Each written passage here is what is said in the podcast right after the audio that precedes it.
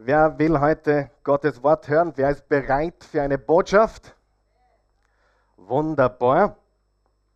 Ich habe den Titel heute gewählt, warum die meisten Menschen von einer Falle in die nächste laufen. Ist das ein wichtiges Thema? Wer hat gemerkt, dass Menschen immer wieder wiederholen, wo sie rausgekommen sind? Es ist interessant, wie schwer es ist, für Menschen sich zu verändern, Muster zu verändern. Und wir haben uns letzte Woche schon aufgewärmt für diese neue Serie, die wir heute starten mit dem Titel Weisheit. Sag einmal Weisheit. Wer braucht Weisheit? Wer hat ein paar Entscheidungen zu treffen, die ganz wichtig sind? Okay? Und hier im Jakobus 1, Vers 5 steht, wenn aber jemand von euch Weisheit mangelt, so bitte er Gott, der allen willig gibt und keine Vorwürfe macht, und sie wird ihm gegeben werden. Das mal jetzt nochmal laut gemeinsam. Lese auch laut mit. Wenn aber jemand von euch Weisheit mangelt, so bitte er Gott, der allen willig gibt und keine Vorwürfe macht, und sie wird ihm gegeben werden. Und in meiner Aufregung habe ich ganz vergessen, unsere Zuschauer zu begrüßen. Ich habe heute eine Nachricht bekommen, auch aus dem Kongo. Ja? Aus dem Kongo habe ich eine Nachricht bekommen, wirklich kein Schmäh. Und äh, der hat mir geschrieben, ich werde Oase TV heute live aus Kinshasa, Kongo folgen. Liebe Grüße aus dem Kongo. Guy. Kennt ihr den Guy noch vom Singen? Der gespielt hat vor ein paar Wochen. Der ist jetzt im Kongo und schaut live zu. Wir grüßen dich, Geh, und wir grüßen alle anderen, die, die live mit dabei sind. Wir müssen eines verstehen: Gott hat einen Plan für dein Leben. Gott hat einen Plan für unser Leben. Und wie finde ich Gottes Plan für unser Leben heraus? Das wollen wir uns heute ein bisschen näher anschauen. Aber eines ist ganz sicher: Wer hat das auch schon gemerkt? Das Leben ist kurz. Sehr kurz. Und äh, wer von euch glaubt, dass es umso wichtiger ist, wenn wir wissen, dass das Leben kurz ist, dass wir den richtigen Plan haben, Gottes Plan für unser Leben, dass wir keine Zeit haben zu vergeuden. Er hat den besten Plan, weil er der allmächtige Gott ist, weil er der Schöpfer ist. Und äh, dein Leben ist wichtig, darum wärst du nicht da. Du bist nicht zufällig geboren worden. Gott hat einen Plan für dein Leben und wir haben keine Zeit zu vergeuden. Schau, was am nächsten Vers steht. Epheser 5, Vers 15 bis 16. Seht nun darauf, wie ihr mit Sorgfalt wandelt. Nicht als Unweise, unterstreicht ihr das bitte, nicht als Unweise. Wer kennt ein paar unweise Menschen? Ne? Wer kennt ein paar Menschen, die hin und her laufen, die in Panik sind, die ihre Zeit vergeuden, die ihr Geld vergeuden, die ihr Leben vergeuden? Kennt jemand solche Menschen? Absolut. Und darum ist es wichtig, dass wir nicht unweise leben, sondern als weise. Und jetzt kommt's und kauft die Zeit aus, denn die Tage sind böse. Wir haben hier einen ganz klaren Auftrag, eine, einen ganz klaren Aufruf zu einem Leben in Weisheit. Und äh, Gott gibt uns diese Weisheit. Gottes Geschenk für uns Menschen ist Weisheit. Für die, die ihn suchen, hat er Weisheit bereit. Und die Welt ist voll mit Torheit, das sehen wir voll mit Menschen, die alles vergeuden und verplempern und in Panik geraten. Aber Gott hat ein starkes Verlangen, dass du seinen Plan kennst, dass du seine Weisheit erfährst, dass du seine Weisheit erkennst und erlebst. Und wie tun wir das? Wie leben wir in Gottes Plan, indem wir seine Weisheit erkennen? Jetzt lesen wir diese lange Passage oder längere Passage auf deiner Outline, Sprüche 2, Vers 1 bis 7. Sprüche 2, Vers 1 bis 7. Wenn du dort bist, sag ja. Super, ihr seid alle da heute. Lesen wir das. Ich lese laut, du liest leise mit. Mein Sohn, das gilt auch für meine Tochter. mein Sohn, achte auf meine Worte und behalte meine Gebote im Gedächtnis.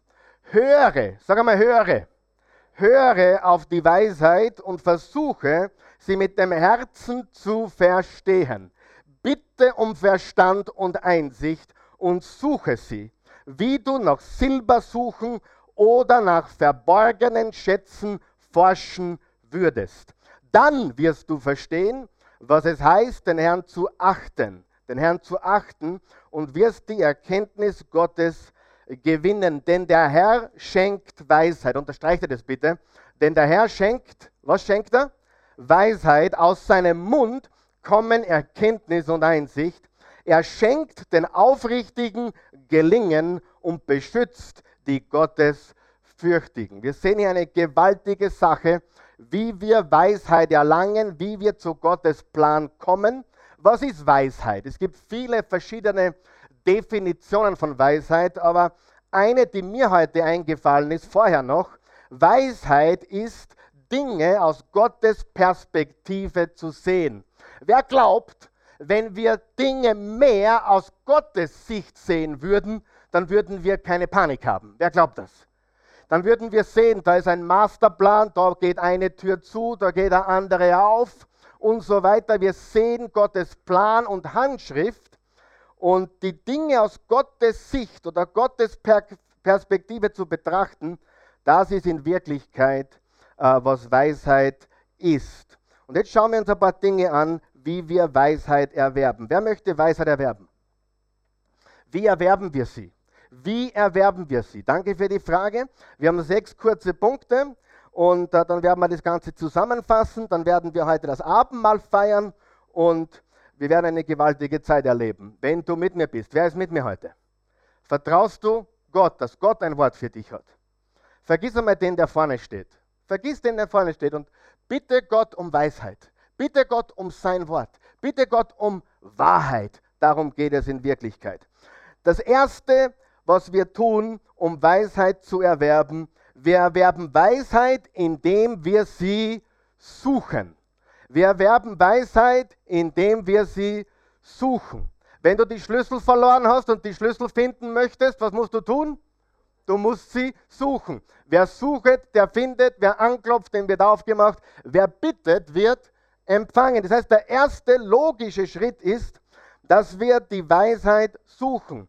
Vers 2 ist gestanden, höre auf die Weisheit und versuche sie mit dem Herzen zu verstehen. Im Sprüche 8, Vers 17 steht auf deiner Outline, ich liebe, die mich lieben und die mich suchen, die mich was? Die mich suchen, finden mich. Das heißt, wir müssen die Weisheit suchen. Warum ist das so wichtig? Ich sage dir, warum das so wichtig ist. Weil die Menschen alles Mögliche suchen. Sie suchen alles Mögliche. Sie suchen nach dem perfekten Mann, der perfekten Frau, nach dem perfekten Outfit, nach einem neuen Auto, nach mehr Geld. Sie suchen nach so vielen Dingen und wir wollen die, die Weisheit suchen und bekommen damit alles andere dazu. Es muss eine Priorität sein. Was suchst du? Darf ich dich fragen, was du suchst? Wer weiß, jeder sucht was. Jeder sucht etwas. Jeder ist auf der Suche nach irgendetwas. Was suchst du? Und schau dich einmal um, was die Menschen alles suchen. Geh einmal heute oder morgen oder kommende Woche durch die, durch die Welt mit offenen Augen und überlege dir, was suchen die Menschen da draußen? Was suchen sie? Sie sind auf einer Suche und wir wollen was suchen? Die Weisheit. Es gibt viele Verse in der Bibel, die sagen, wenn wir die Weisheit suchen, dann bekommen wir alles andere dazu. Ehre und Anerkennung und Versorgung und Schutz und alles, was wir brauchen, wenn wir die Weisheit suchen von ganzem Herzen.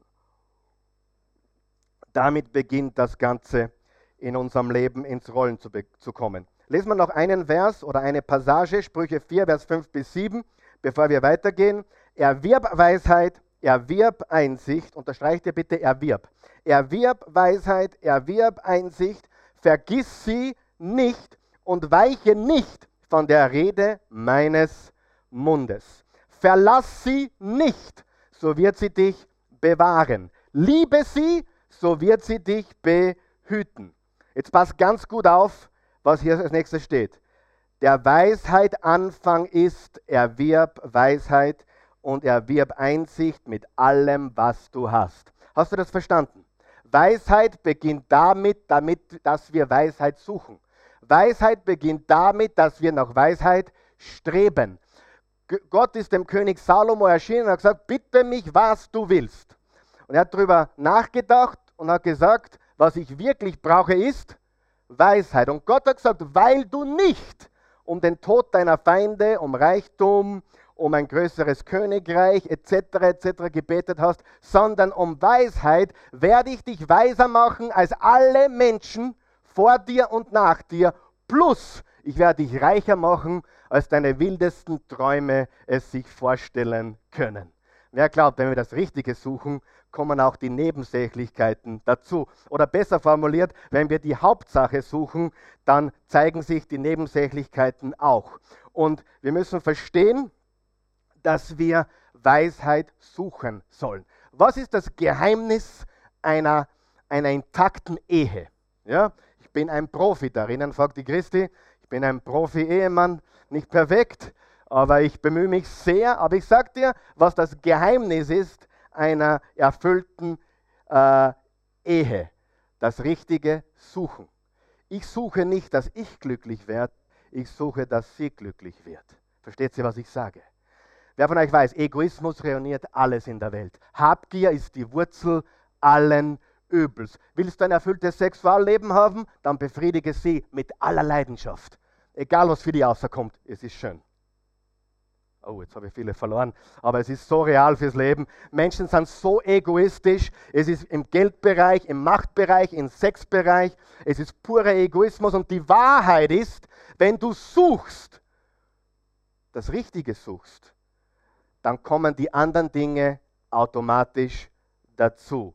Matthäus 6, Vers 33, trachtet zuerst noch Gottes Reich und alles andere wird euch dazu, sag einmal dazu, dazu gegeben werden. Egoismus killt alles. Gier, die Habsucht, suchen, da steht suchen drinnen, hörst du das? Habsucht ruiniert alles. Und deswegen, was suchst du? Was ist die Priorität? Schau dich um, was die Menschen alles suchen in dieser Welt. Was ist der erste Schritt zum Erwerben und zum Erlangen von Weisheit? Wir suchen sie. Wer möchte mehr Weisheit im Leben? Wer glaubt, es ist wichtig, viel Weisheit zu haben? Ganz, ganz wichtig. Ich habe darüber nachgedacht, ich denke viel nach. Weißt, ich rede auch mit mir selber.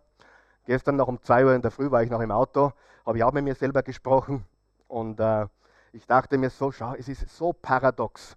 Und mir ist wieder eingefallen, weil ich was ich mal gepredigt habe, nämlich, wenn du wirklich ein erfolgreiches, siegreiches Leben führen willst, dann musst du die paradoxen Aussagen des Lebens verstehen. Wir haben heute mehr, Wei mehr Wissen als je zuvor und weniger Weisheit als je zuvor. Wir haben heute mehr Spaß als je zuvor und weniger Freude als je zuvor. Wir haben heute mehr Vergnügen als je zuvor und weniger Glückseligkeit als je zuvor. Siehst du das? Und das ist gewaltig und wir brauchen Weisheit. Diese Welt braucht Gott, weil Gott schenkt Weisheit. Und das ist ganz, ganz wichtig. Das Zweite, was wir tun, um Weisheit zu erlangen oder Weisheit zu erwerben, ich, ich erliebe das, erwirb Weisheit, erwirb Einsicht, vergiss sie nicht. Erwirb Weisheit, vergiss sie nicht. Das Zweite ist, wir erlangen Weisheit, indem wir über Gottes Wort meditieren. Was heißt meditieren? Die Bibel sagt im Josua 1, Verse 7 bis 9, sinne, sinne oder meditiere über meinem Wort Tag und Nacht. Und da ist ein Bild dahinter. In der hebräischen Sprache ist hinter dem Bild meditieren oder hinter dem Wort meditieren ein, ein Bild, nämlich wiederkäuen. Das bedeutet, du liest etwas, du hörst etwas, du sinnst darüber nach, Tag und Nacht. Weißt du, dass du im Schlaf beten kannst? Wer macht das auch? Ich bin ein Schlafbeter. Wer ist auch ein Schlafbeter? Oder ein verschlafener Beter? Oder, oder nicht Peter, sondern Beter. Ja? Wer ist auch ein Schlafbeter? Hey, du, du, du, du, das Letzte, was du tust, ist, du redest nur mit ihm und plötzlich bist weg. Und du wachst auf und sagst, das war klasse, danke. Das ist Schlafbeten. Wer hat auch im, im, im Traum das Wort Gottes in sich? Du denkst über gewisse kraftvolle Verse nach. Wer von euch weiß, es ist absolut möglich, absolut real, über Gottes Wort nachzudenken, Tag und Nacht, wenn du wach bist und schläfst, darüber nachzudenken, zu meditieren. Meditieren ist Wiederkäuen. Und wir erlangen Weisheit, indem wir über Gottes Wort meditieren. Im Sprüche 4, Vers 10 bis 11 steht, höre mein Sohn, nimm meine Worte an, sie werden dir die Lebensjahre verlängern. Ich will dich den Weg der Weisheit lehren, dich leiten auf gerader Bahn. Wenn du gehst, so wird dein Schritt nicht gehemmt und wenn du läufst, so wirst du nicht straucheln. Was steht da als erstes? Höre, mein Sohn, nimm meine Worte an, sie werden dir die Lebensjahre verlängern. Langes Leben. Äh, jetzt habe ich eine ganz wichtige Frage. Garantiert Gott jedem gläubigen Christen langes Leben? Nein. Das ist eine falsche Lehre. Wer von euch weiß, es passieren Unfälle, es gibt Krankheiten, es gibt Dinge, die passieren ganz einfach, weil wir in einer kaputten Welt leben. Wer aber glaubt, wenn wir mit Weisheit voll sind, dann leben wir vielleicht länger, weil wir uns weniger Sorgen, weniger Stress haben, weniger Bauchgeschwüre haben und alle anderen Dinge, die Menschen töten. Wer glaubt, dass Stress tödlich ist? Wer glaubt, dass, dass Sorgen tödlich ist? Wer glaubt, dass das zu, zu Bauchgeschwüren führt und allem möglichen? Wer weiß, dass Kränkung und Beleidigung höchst gefährlich ist? Ich kenne Menschen persönlich, bin an ihrem Sterbebett gestanden und gesessen. Die haben gewusst, 55 Jahre alt, vom Krebs aufgefressen. Und es hätte nicht sein müssen. Es war wirklich voller Bitterkeit. Das Herz war so bitter und hat den ganzen Körper krank äh, gemacht. Langes Leben, Gott gibt uns einen Weg, wie wir unser Leben verlängern können, wie wir langes Leben haben können. Das heißt aber nicht, dass, dass jeder gute Christ automatisch ganz, ganz alt wird. Das heißt das überhaupt nicht. Aber er glaubt, dass wir Dinge tun können, die ein längeres Leben ermöglichen. Absolut. Und Weisheit ist so etwas, was dein Leben länger macht. Gottes Wort ist der Ratgeber. Und wie lebt die Welt so rundherum? Wir haben schon gesagt, gescheit, aber ohne Weisheit. Spaß, aber ohne Freude. Vergnügen, aber ohne Glückseligkeit.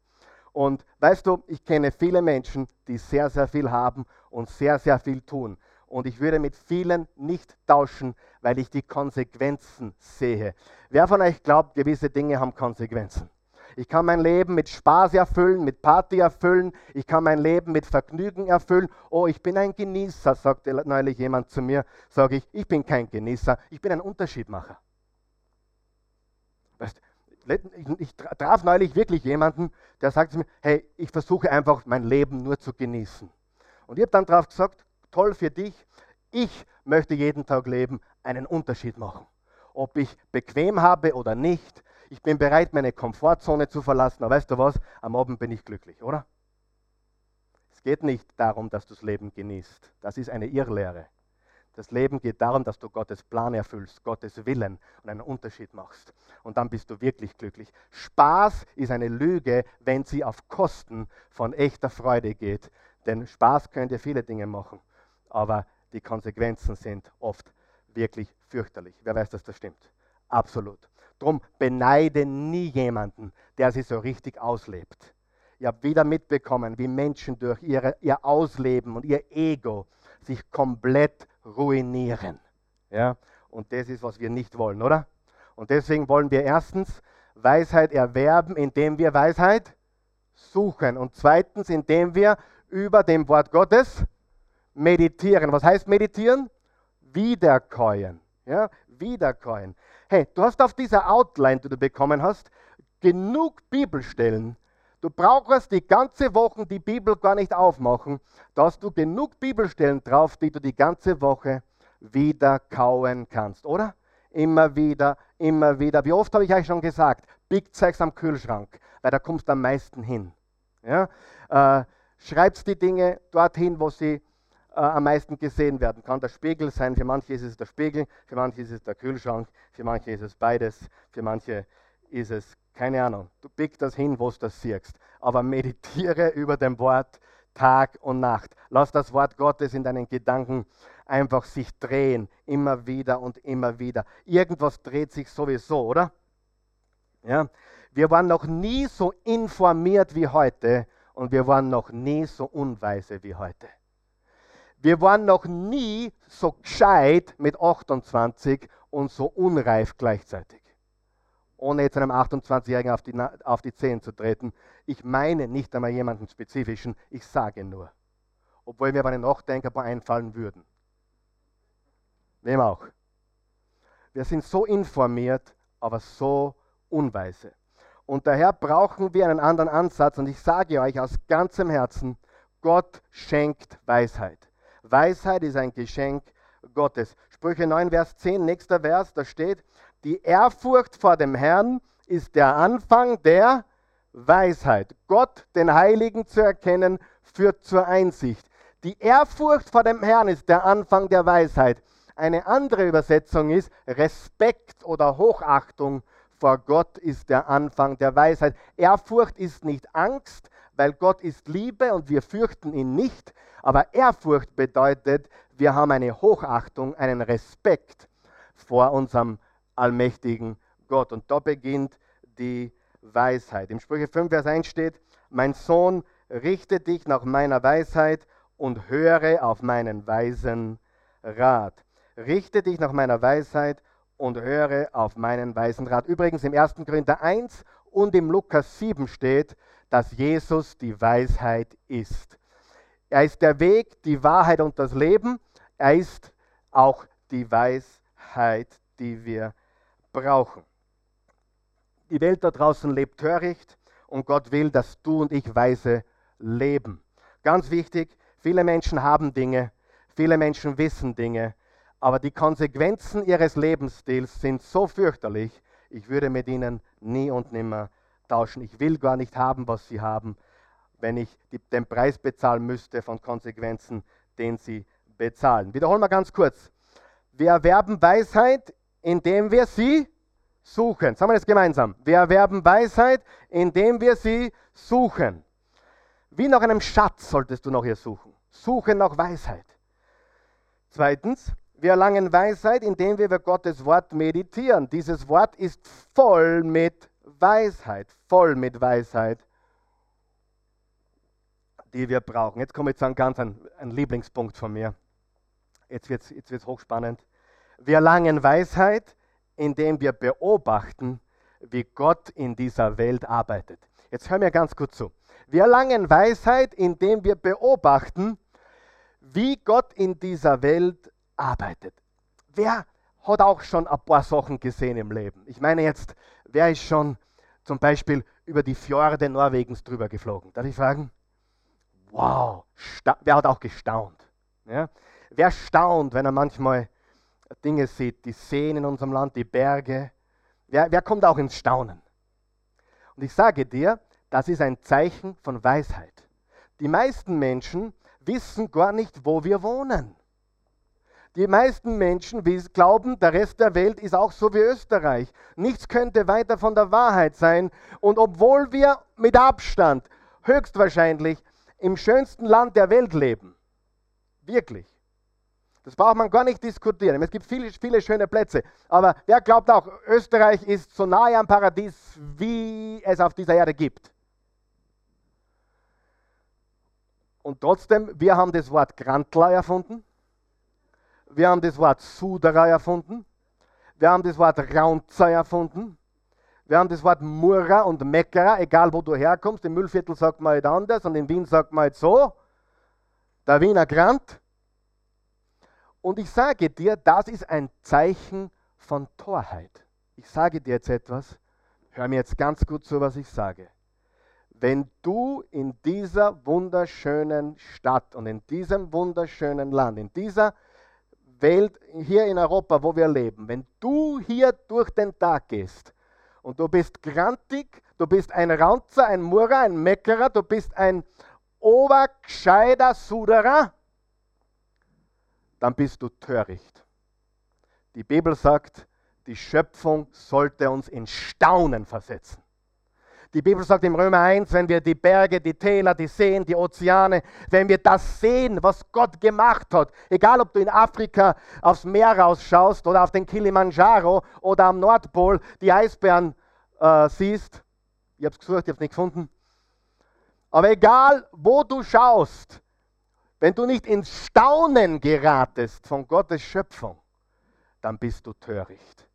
Die Bibel sagt, dass jedes Raunzen, jedes Murren, jedes Meckern, jedes Grantigsein, jedes Undankbarsein absolut ungerechtfertigt ist, wenn wir sehen, die Schöpfung Gottes, die Größe, die Allmacht in den Seen Kärntens, den Bergen Salzburgs und Tirols, den, der wunderschönen Stadt Wiens oder Baden oder Mödling oder wo immer du her bist.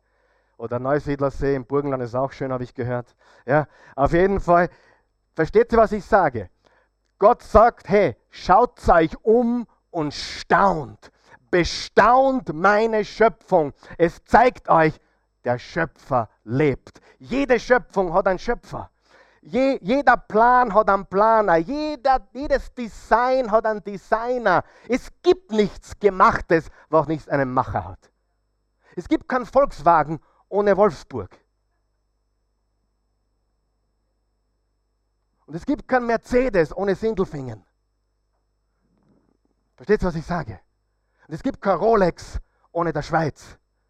Wir müssen verstehen, die Schöpfung ist voll mit Weisheit. Wer hat schon eine Geburt miterlebt? Wer hat da nicht geheult? Also wenn du da nicht heulst und mit Emotionen übermannt wirst, dann, weiß ich nicht, dann bist, weiß ich nicht, Puls fühlen einmal, keine Ahnung. Aber das ist doch die Weisheit Gottes in Demonstration, oder? Hast du das schon miterlebt? Was da abgeht, wie das funktioniert, wo du weißt, boah, da kommt ein Wunder ans Licht. Gottes Schöpfung zeigt uns die Weisheit Gottes. Und wenn du die Weisheit Gottes in der Schöpfung siehst, dann kannst du nicht grantig sein, kannst nicht ranzen, murren, meckern, sudern oder sonst irgendwas. Du kannst nur dankbar sein. Und das ist ganz, ganz wichtig. Wir sehen Gottes Weisheit in der Einfachheit seiner Schöpfung, aber gleichzeitig in der Komplexheit seiner Schöpfung. Wer von euch glaubt, im Gesetz von Saat und Ernte sieht man Weisheit? Wer glaubt ans Gesetz von Saat und Ernte? Hat Gott das gemacht? Ist da Weisheit drinnen? Siehst du die Weisheit in diesen Gesetzen? Siehst du die Weisheit in allem, was Gott gemacht hat? Bitte komm aus dem Staunen nicht mehr heraus. Manchmal blicke ich meine Frau an und ich staune. Sie ist einfach ein wunderbares Geschöpf Gottes. Verstehst du? Staunen ist ganz, ganz wichtig. Bei dem Thema habe ich ja immer nicht so gern, gell? Oder ich habe es mir nicht so gern, keine Ahnung. Aber es ist so gewaltig, was Gott gemacht hat. Es ist so schön. Ich meine, können wir das noch eine Stufe weitergehen? Darf ich mit dem Thema noch einen Schritt weitergehen? Danke, Gerhard. Auch mit, mit über 70 ist man nicht gefeit davor, ja, absolut. Aber ich sage dir, wer kann sowas erfinden außer unser Gott? Hallo. Es gibt Menschen, die behaupten, das ist das Nächste zum Himmel. Und ich kann ihnen nicht Unrecht geben. Das ist Gott. Gott macht das. Gott hat das alles gemacht. Wir sehen die Weisheit in der Schöpfung, in der, in der, in der Weiterpflanzung. Wir sehen überall die Weisheit Gottes. Weißt du, wir können so viel lernen. Schau, was da steht im Sprüche 6, Vers 6. Nimm dir ein Beispiel an der Ameise. du Faulpelz. Bitte schau nicht nach links oder rechts jetzt lerne von ihr und werde weise. Können wir die Ameise anschauen, dieses Geschöpf Gottes, das wenn sie in der Küche zu, zu Hunderten zu finden sind, uns auf die Palme bringen, können wir von der Ameise etwas lernen. Die Bibel sagt, sie ist fleißig. Die Bibel sagt, sie organisiert sich selbst. Die Bibel sagt, selbst äh, wenn sie sich verrennt, sie findet wieder den Weg, sie ist zielstrebig, sie ist zielorientiert. Die Bibel sagt uns, der weiseste Mann, Salomo sagt uns, nimm, nimm dir ein Beispiel an der Ameise, lerne von der Ameise. Wer von euch weiß, du kannst manchmal von einem Hund oder einer Katze mehr lernen als von manchen Menschen. Stimmt es oder stimmt es nicht? Die Bibel sagt, lerne von der Ameise. Wer hat die Ameise mit dieser Weisheit ausgestattet? Wer hat das eingelegt, dass die Ameise weiß, was zu tun ist? Dass sie dieses Gewicht tragen kann, diesen Fleiß haben kann, diese Organisation ohne einen Herrn über sich zu haben, ohne einen Chef zu haben. Nimm mal meinen Menschen, nimm ihm den Chef weg, der ist verloren. Der schläft bis halbe Öfe, dann trat er in den Fernseher auf dann geht er zum Kühlschrank, dann hat die Bodeschlapfen an und geht ins Büro, das ist das, das, das Badezimmer. Ja.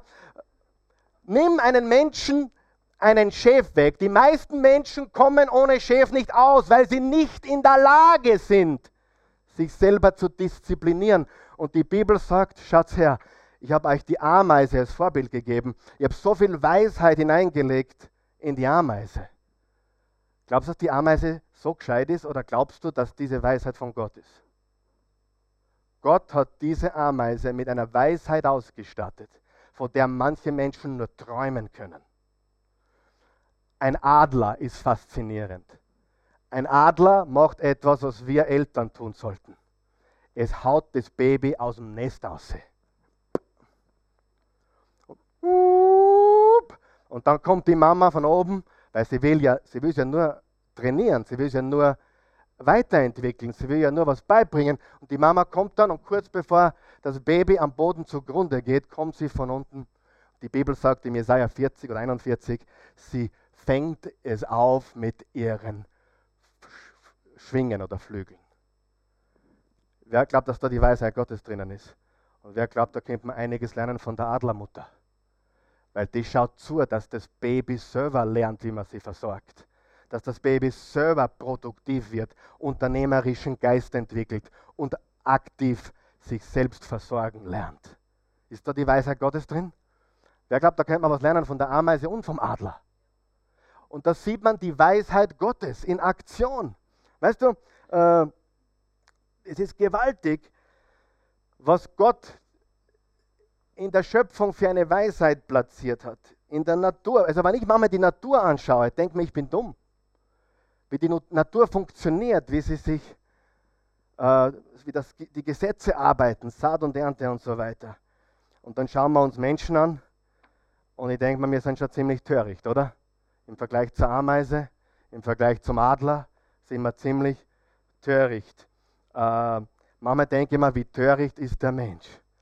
Also glaubst du, dass dem Adler oder der Ameise einfällt, die ganze Nacht aufzubleiben und sich anzusaufen? Glaubst du wirklich jetzt ehrlich? So deppert sind die nicht, die Viecher. Weder der Vogel noch die, der, der Fuchs auf dem Feld. Und rauchen können sie auch nicht. So deppert können nur wir Menschen sein. Versteht ihr, was ich sage? Ich will, ich will euch die Augen öffnen, wie viel Weisheit Gott gegeben hat, für uns zu beobachten. Wir sind nicht geschaffen für diese Dinge. Aber wir sind so kreativ und so gescheit, dass wir Dinge erfinden, die uns kaputt machen. Sogar die Technologie hat uns mehr geschadet als gebracht. Und ich sage dir jetzt, ich habe eine Studie gelesen, die Entwicklung, so sehr wir das alle lieben, ja, so sehr wir die Technologie alle mögen oder die meisten von uns, es ist ein direkter Zusammenhang feststellbar. Jetzt hören wir gut zu. Zwischen moralischem Verfall und Entwicklung der Technologie. Im Gleichschritt, liebe Freunde, im Gleichschritt. Die Technologie hat sich entwickelt, die Moral ist gefallen. Die Technologie hat sich entwickelt, die Moral ist weitergefallen. Es gibt einen direkten Zusammenhang der Weiterentwicklung dieser wunderbaren äh, Gadgets und Technologien und alles, was der Mensch da kann, mit dem moralischen Verfall.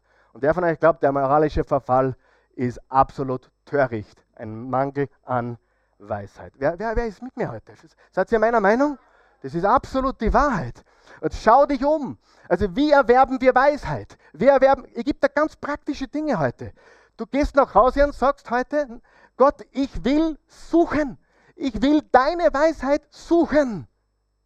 Und dann sagst du, okay, und ich werde meditieren über seinem Wort. Und ich werde die Berge, die Täler, die Seen, die Ozeane, die Tiere, die Vögel anschauen und ich werde die Ameisen und ich werde staunen, was Gott für Weisheit platziert hat in all diese Dinge. Weißt du, eigentlich müssen wir nur mit Gott kooperieren, dann hätten wir es viel einfacher. Viertens, wir erlangen Weisheit, wenn wir göttlichen Ratgebern folgen.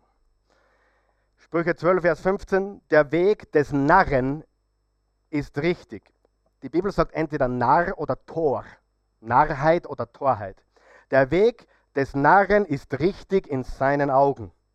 Wer kennt aber solche Menschen, die glauben, sie haben immer, immer recht und sind immer am richtigen Weg? Wer kennt aber solche? Nein, ich frage nur. Kennt jemand Menschen, die glauben, sie, sie haben, sie, sie haben die, Wei die Weisheit mit dem Löffel gefressen? Der Weg des Narren ist richtig in seinen Augen, aber ein Weiser hört auf guten Rat. Kennt jemand die ewigen Debattierer? Hat jemand in letzter Zeit einmal eine richtige Diskussion geführt mit jemandem? Wer kennt die Diskutierer und Debattierer? Darf ich direkt sein heute? Also, wir haben es in letzter Zeit ein bisschen unterstellt. Karl Michael, du bist schon direkt. Sage ich, ja, was hättest du denn sonst erwartet? Ja? Soll ich mich ändern? Vielleicht muss ich mich ändern, ich habe keine Ahnung. Aber, aber ich sage dir, dieses Debattieren und Diskutieren ist nicht weise. Es ist nicht weise. Das ist eine obergescheite An, an, an, äh. Glaubst du das? Das ist eine obergescheite Angewohnheit, zu ständig zu diskutieren, ständig zu debattieren. Hast du dich schon mal gefragt? Ich meine, jetzt mit 44 stelle ich mir die Frage, warum hat Gott mir einen Vater geschenkt? Warum hat Gott mir eine Mutter gegeben? Warum hat Gott mir eine Frau gegeben? Warum hat Gott dir einen Mann gegeben? Warum hat Gott dir einen Pastor gegeben? Ich bin immer so überrascht, wenn Menschen zu mir Pastor sagen, oder mich als Pastor sehen und dann gebe ich ihnen mal Rat, sie sollten lieber die Finger davon lassen und dann tun sie genau das Gegenteil. Und ich mir, weißt, ist schon komisch, weil äh, ich bin nicht beleidigt oder so. Ich denke mir nur meinen Teil, weil, hey, vielleicht bin ich dein Pastor, vielleicht auch nicht, aber ich sage dir eines. Wenn du einen Pastor hast, solltest du hin und wieder auf ihn hören. Und wenn du eine Frau hast, solltest du hin und wieder auf sie hören. Und wenn du einen Mann hast, solltest du hin und wieder auf ihn hören. Und wenn du einen Papa, eine Mama, wenn du Menschen hast, die weise Ratgeber sind, solltest du einmal auf sie hören. Bist du offen für göttlichen Rat? Bist du bereit, wenn jemand zu dir sagt, hey, wenn du diesen Weg weitergehst, dann wird es ordentlich krochen. Und weißt du, was die meisten Menschen denken? Nein, ich bin eine Ausnahme. Weißt du das? Hast du das gewusst?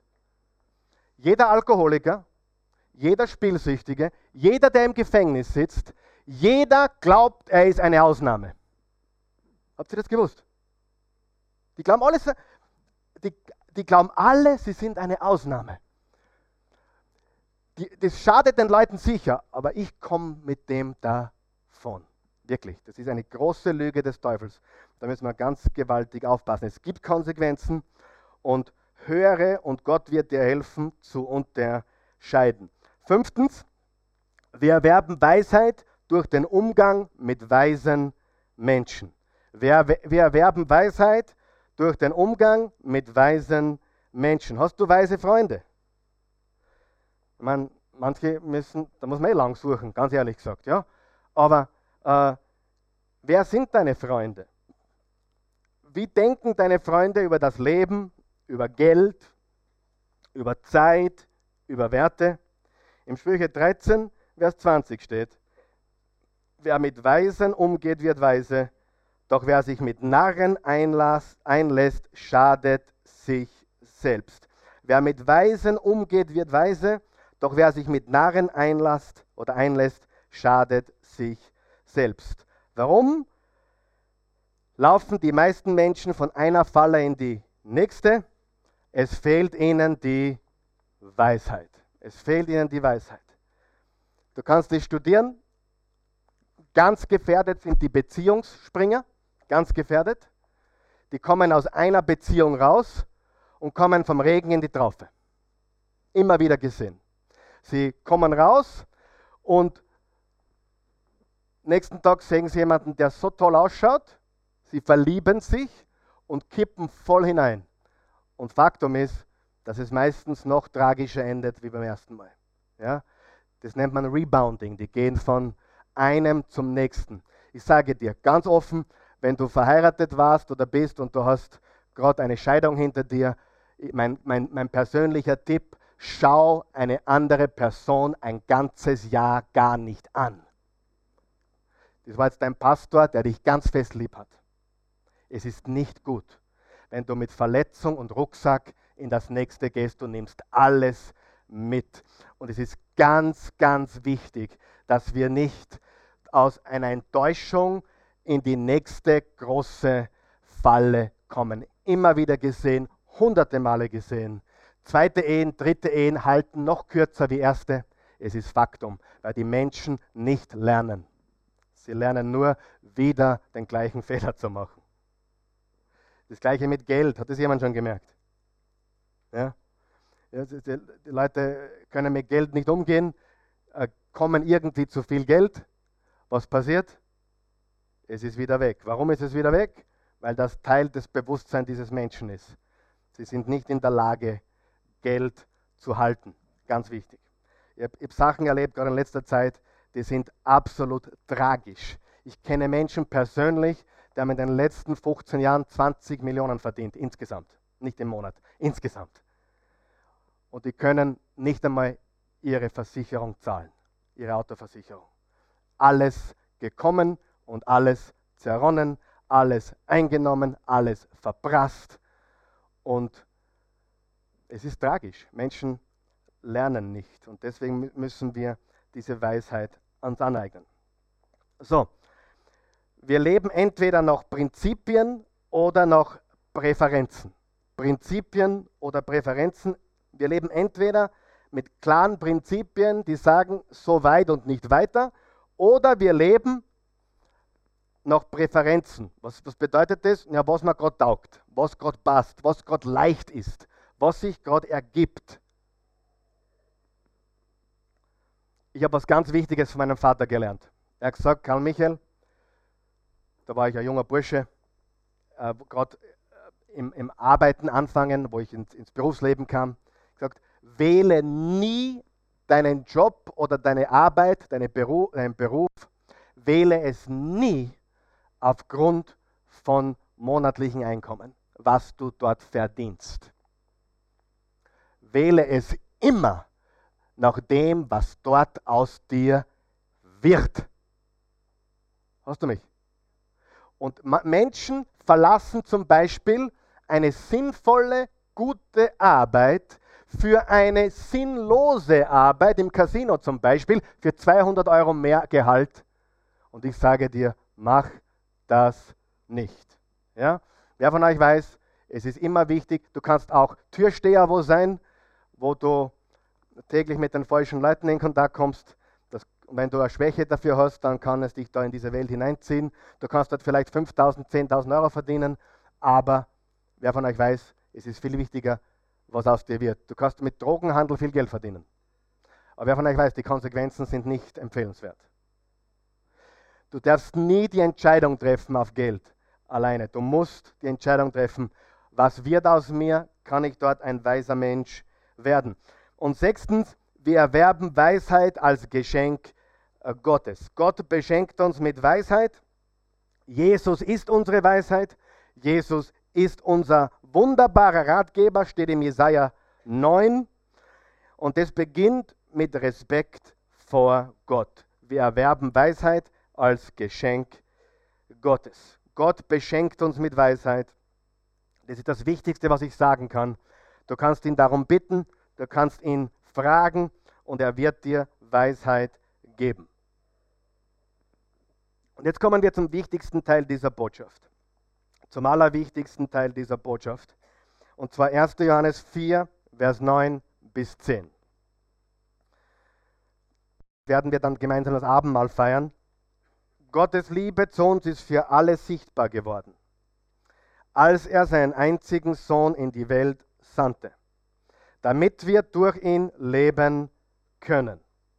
Das Einzigartige an dieser Liebe ist, nicht wir haben Gott geliebt, sondern er hat uns seine Liebe geschenkt. Er gab uns seinen Sohn, der alle Schuld auf sich nahm, um uns von unserer Schuld frei zu sprechen. Freunde, nicht nur sehen wir die Weisheit Gottes in der Schöpfung, wir sehen die Weisheit Gottes in seinem Plan für uns Menschen, in seinem Erlösungsplan. Er hat in seiner Liebe seinen einzigen Sohn gesandt, um für uns zu sterben, um uns von der Schuld frei zu sprechen.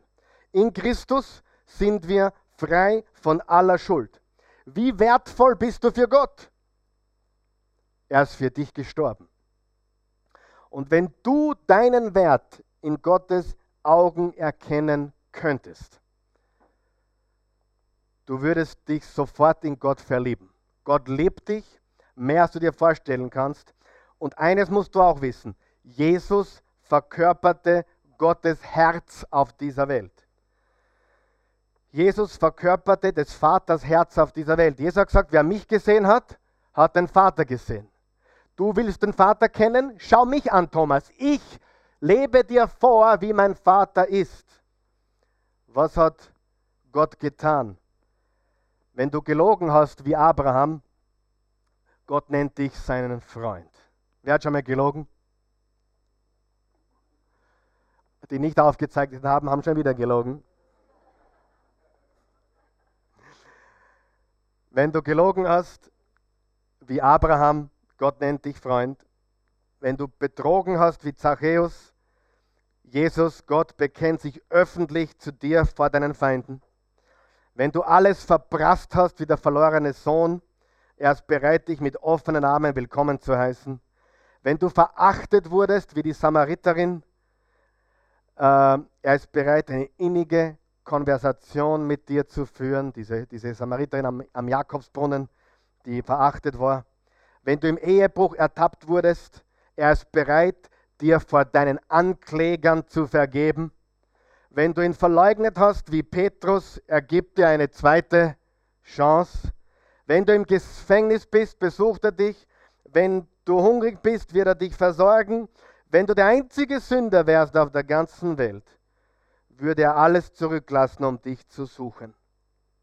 Gottes Liebe, Gottes Gnade, Gottes Erbarmen ist nicht zu fassen. Die Bibel sagt im Römer 2, Vers 4, Gottes Güte führt uns zur Umkehr. Seine Güte und Gnade sind neu jeden Morgen, Psalm 136. Gottes Güte führt uns zur Umkehr. Was das bedeutet? Wenn ein Mensch zur Erkenntnis kommt, wie gut Gott ist, lauft er ihm direkt in seine Arme. Seine Güte und Gnade überwältigen mich. Seine Liebe überwältigt mich immer wieder, immer mehr, ständig. Darf ich fragen, wer würde zurückgehen? Ein Jahr, zwei Jahre, drei Jahre, fünf Jahre, um etwas vielleicht wieder in Ordnung zu bringen? Wer, wer hat aber Sachen in seinem Leben, die in der Vergangenheit sind, die falsch gelaufen sind? Darf ich fragen? Absolut, jeder von uns. Aber verstehe Folgendes: Gott hat einen frischen neuen Anfang für dich heute. Und darum feiern wir das Abendmahl, weil er für uns am Kreuz gestorben ist, weil er sein Blut für uns vergossen hat. Gott ruft dich in seiner Güte und Gnade. Gott ruft dich nicht und sagt, du dreckiger Sünder. Gott ruft dich in seiner Liebe und seinem Erbarmen und sagt, komm zu mir. Ich will dir neues Leben geben. Ich will dich komplett neu machen. Gott will dir einen ganz frischen Anfang geben. Darum geht es. Und die meisten Menschen verstehen nicht, was passiert ist, aber Jesus hat unseren Platz eingenommen, er ist für uns am Kreuz zur Sünde geworden, er hat unsere Schuld auf sich genommen, er hat unseren Platz eingenommen. Es ist gewaltig. Wenn du verstehst die Liebe Gottes, wenn du nur einen Bruchteil seiner Liebe erkennen kannst, wirst du zu ihm laufen. Lass uns aufstehen. Guter, gnädiger Gott, wir danken dir, wir loben dich, wir preisen dich, wir, wir geben dir alle Ehre. Du bist die Weisheit, du bist die Weisheit, die wir brauchen. Und wir wollen die Weisheit suchen, wir wollen in deinem Wort meditieren, wir wollen deine Schöpfung bestaunen und wir wollen uns mit weisen Ratgebern und den richtigen Freunden umgeben. Wir wollen uns Weisheit schenken lassen von dir. Du beschenkst uns mit deiner himmlischen Weisheit. Und in deiner Weisheit hast du nicht nur die Welt geschaffen und uns Menschen mit einem freien Willen. Du hast in deiner Weisheit auch gewusst, dass der Mensch versagen wird, dass wir alle versagen würden. Und du hast auch dafür vorgesorgt. indem du selbst am Kreuz unseren Platz eingenommen hast, indem du selbst dein Leben für uns gabst. Du hast alles gewusst, du hast den ganzen Plan gehabt. Es ist deine Geschichte. Das Ganze ist deine Geschichte. Und wir wissen auch, dass alles, was in der Welt heute passiert, in deinen Plan irgendwie hineinpasst. Dass du alles in der Hand hast. Du bist souverän. Und wir brauchen keine Angst haben. Wir brauchen uns keine Sorgen machen. Wir brauchen uns nicht zu fürchten. Wenn du hier bist heute Morgen oder zusiehst jetzt und du sagst, wie beginne ich auf diesem Weg der Weisheit? Ich möchte dir unmissverständlich sagen, auch direkt sagen, bin kein Prediger, der Dinge schön redet. Ich bin keiner, der, der dich gewinnen will mit netten Worten. Der bin ich nicht. Ich bin jemand, von dem du erwarten kannst, dass ich dir es so sage, wie ich es glaube, fühle und wie es steht. Die Bibel sagt, dass Weisheit damit beginnt, dass du Gott kennst. Und dass ein Mensch ohne Gott nie wirkliche Weisheit haben wird. Er kann Prinzipien Gottes leben, er kann äh, Prinzipien Gottes äh, umsetzen, aber echte Weisheit kommt durch Gott kennen, eine Beziehung mit ihm haben, mit ihm leben. Da kommt echte Weisheit. Auf den Knien, Gemeinschaft mit ihm, in seinem Wort, ihn suchen, bitten und beten und einfach seine Nähe suchen. Wenn du diesen Schritt gehen willst und dir alle Schuld vergeben lassen willst und es wird noch besser. Jesus vergibt dir nicht nur alle Schuld der Vergangenheit, er vergibt dir auch das, was du heute noch tun wirst. Er wird dir auch vergeben, was morgen passiert. Aber er wird dich auch verändern, dass du es nicht mehr tun willst. Weil er so ein guter Gott ist. Er weiß, es ist nicht gut für dich. Er weiß, diese Sünde ist nicht gut. Er will sie aus deinem Leben wegradieren. Aber er liebt dich, er wird dir vergeben, immer. Das ist das Evangelium.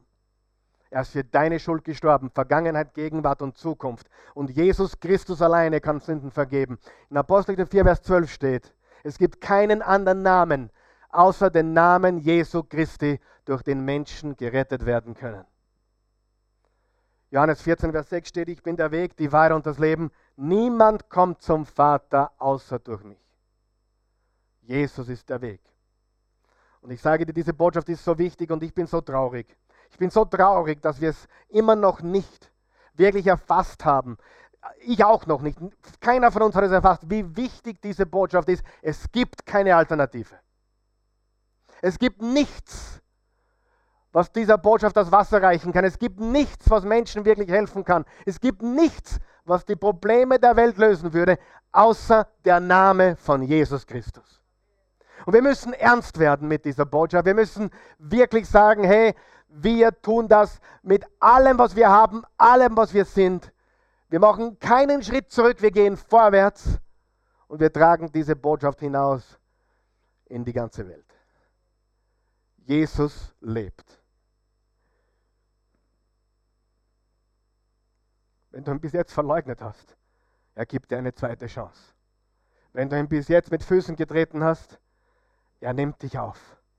Er wird dir nichts vorhalten. Er wird dir nicht sagen, ja, ich nehme dich auf, wenn du mir versprichst. Nein, er nimmt dich, wie du bist. Punkt Ende. Wenn mein Kind nach Hause kommt und ich mir Sorgen gemacht habe, dann liebe ich es. Ich nehme es auf. Sie, sie, er oder sie kommt auf meinen Schoß, aber ich sage sag nicht, ich liebe dich, wenn du das nie wieder tust. Ich liebe dich, Punkt. Haben, ich habe Geschichten gehört die letzte Woche und so weiter, wo Menschen mir gesagt haben, dass sie am Sonntag hier Jesus angenommen haben, aber fragen mich nicht, wo ich die ganze Nacht war. Ich sage, ich will es gar nicht wissen. So einem Jesus dienen wir. Ist ihm egal, wo du letzte Nacht warst. Wichtig ist, dass du ihm dein Leben gibst. Richtig? Hallo? Er liebt dich, wie du bist. Seid ihr bereit, Jesus anzunehmen. Wenn du es noch nie getan hast, bete mit uns, guter Gott, ich komme zu dir im Namen von Jesus, dem Namen über alle Namen, dem König aller Könige, dem Herrn aller Herren. Jesus, ich glaube an dich, dass du für mich gestorben bist, dass du meinen Platz eingenommen hast. Ich brauche dich. Schenke mir dein Leben. Ich gebe dir meins. Ich nehme dich auf. Befreie mich von aller Schuld. Lass mich von vorne beginnen. Ich gebe dir mein Leben. Jesus, du bist mein Herr, mein Erlöser, mein Gott. Ich folge dir. In Jesu Namen. Erfülle mich mit deiner Weisheit.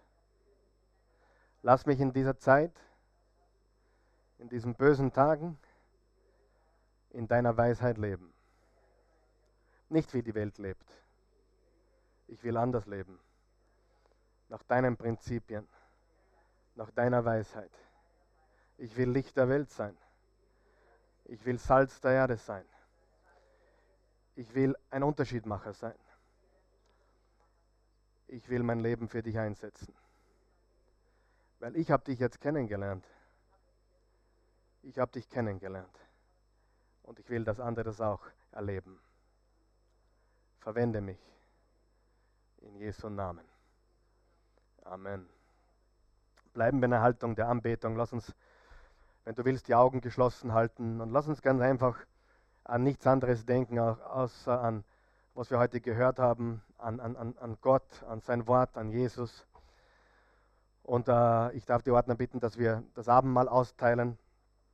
Das Abendmahl bei uns ist so, äh, wir, wir erinnern uns an das, was Jesus für uns getan hat, indem wir äh, das Brot und den Kelch zu uns nehmen.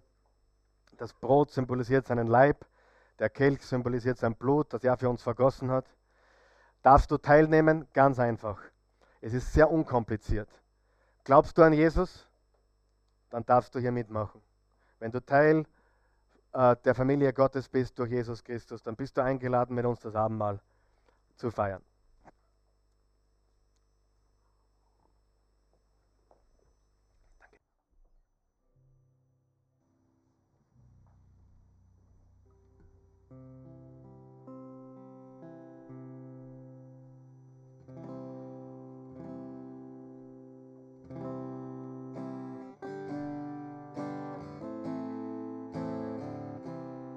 In den Gedanken, während wir singen, spielt weiter, während wir spielen und singen, dass wir ganz einfach auf Jesus blicken.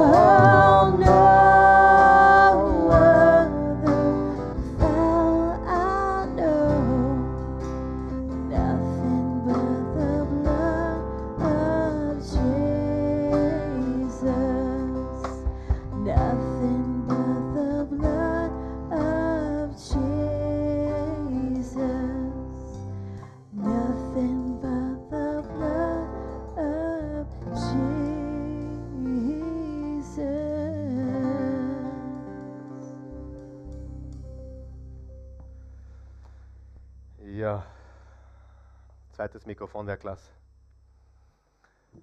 Da, der Marvin hat's.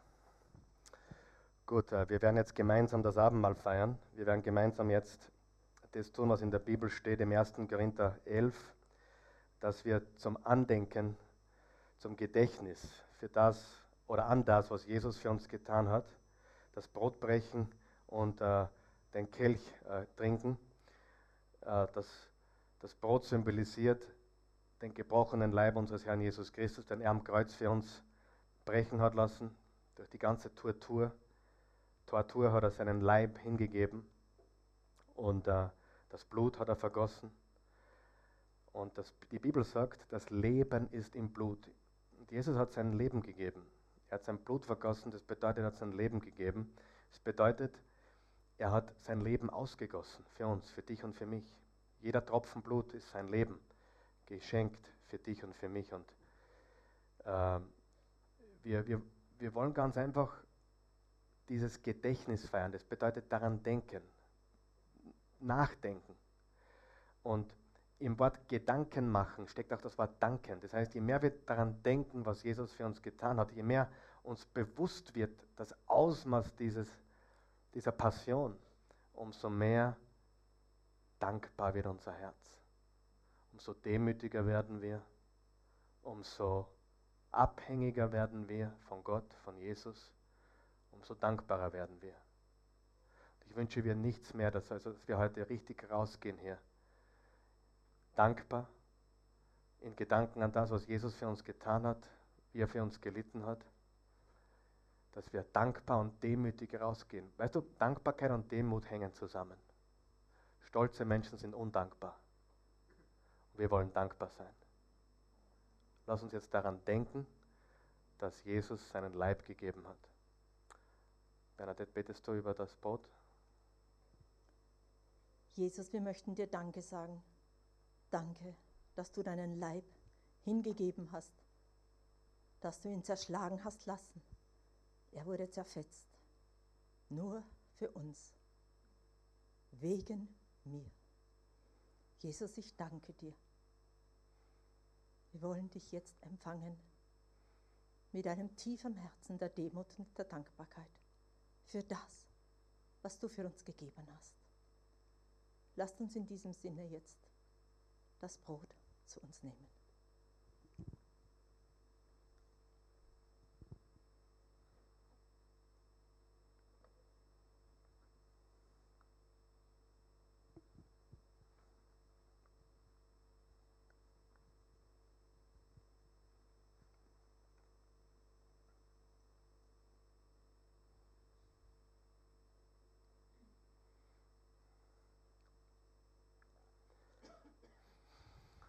Jesus, wir nehmen jetzt den Kelch und wir danken dir dafür, was er, was er symbolisiert. Er symbolisiert dein Blut, das du für uns vergossen hast. Du bist das Lamm Gottes, das geschlachtet wurde, geopfert wurde für uns. Du warst das unschuldige Lamm, das für uns geopfert wurde. Und wir danken dir für dein Leben, wir danken dir für deinen Tod, für deine Auferstehung. Du hast den Tod besiegt. Und wir danken dir dafür. Und das ist das Evangelium. Dass dein Blut uns wäscht, weiß wie Schnee. Es gibt keine Sünde, es gibt keine, kein Vergehen, es gibt nichts, was das Blut Jesu nicht abdecken würde. Egal was du am Stecken hast, egal was du verbrochen hast, egal was du getan hast, das Blut Jesu ist kraftvoller als jeder Dreck, jede Sünde. Es macht dich vollkommen rein. Nicht dieser Becher. Wir denken daran, was er getan hat. Er hat es schon getan. Wir denken daran und wir, wir nehmen das jetzt für uns in Anspruch, was er getan hat. Wir erinnern uns an das, was er getan hat. Und Lass uns jetzt ganz einfach, wann wir trinken, das Blut Jesu über unser ganzes Leben ausbreiten, bedecken. Lass uns unser ganzes Leben bedecken, zudecken, reinwaschen vom Blut Jesu. Lass uns gemeinsam trinken.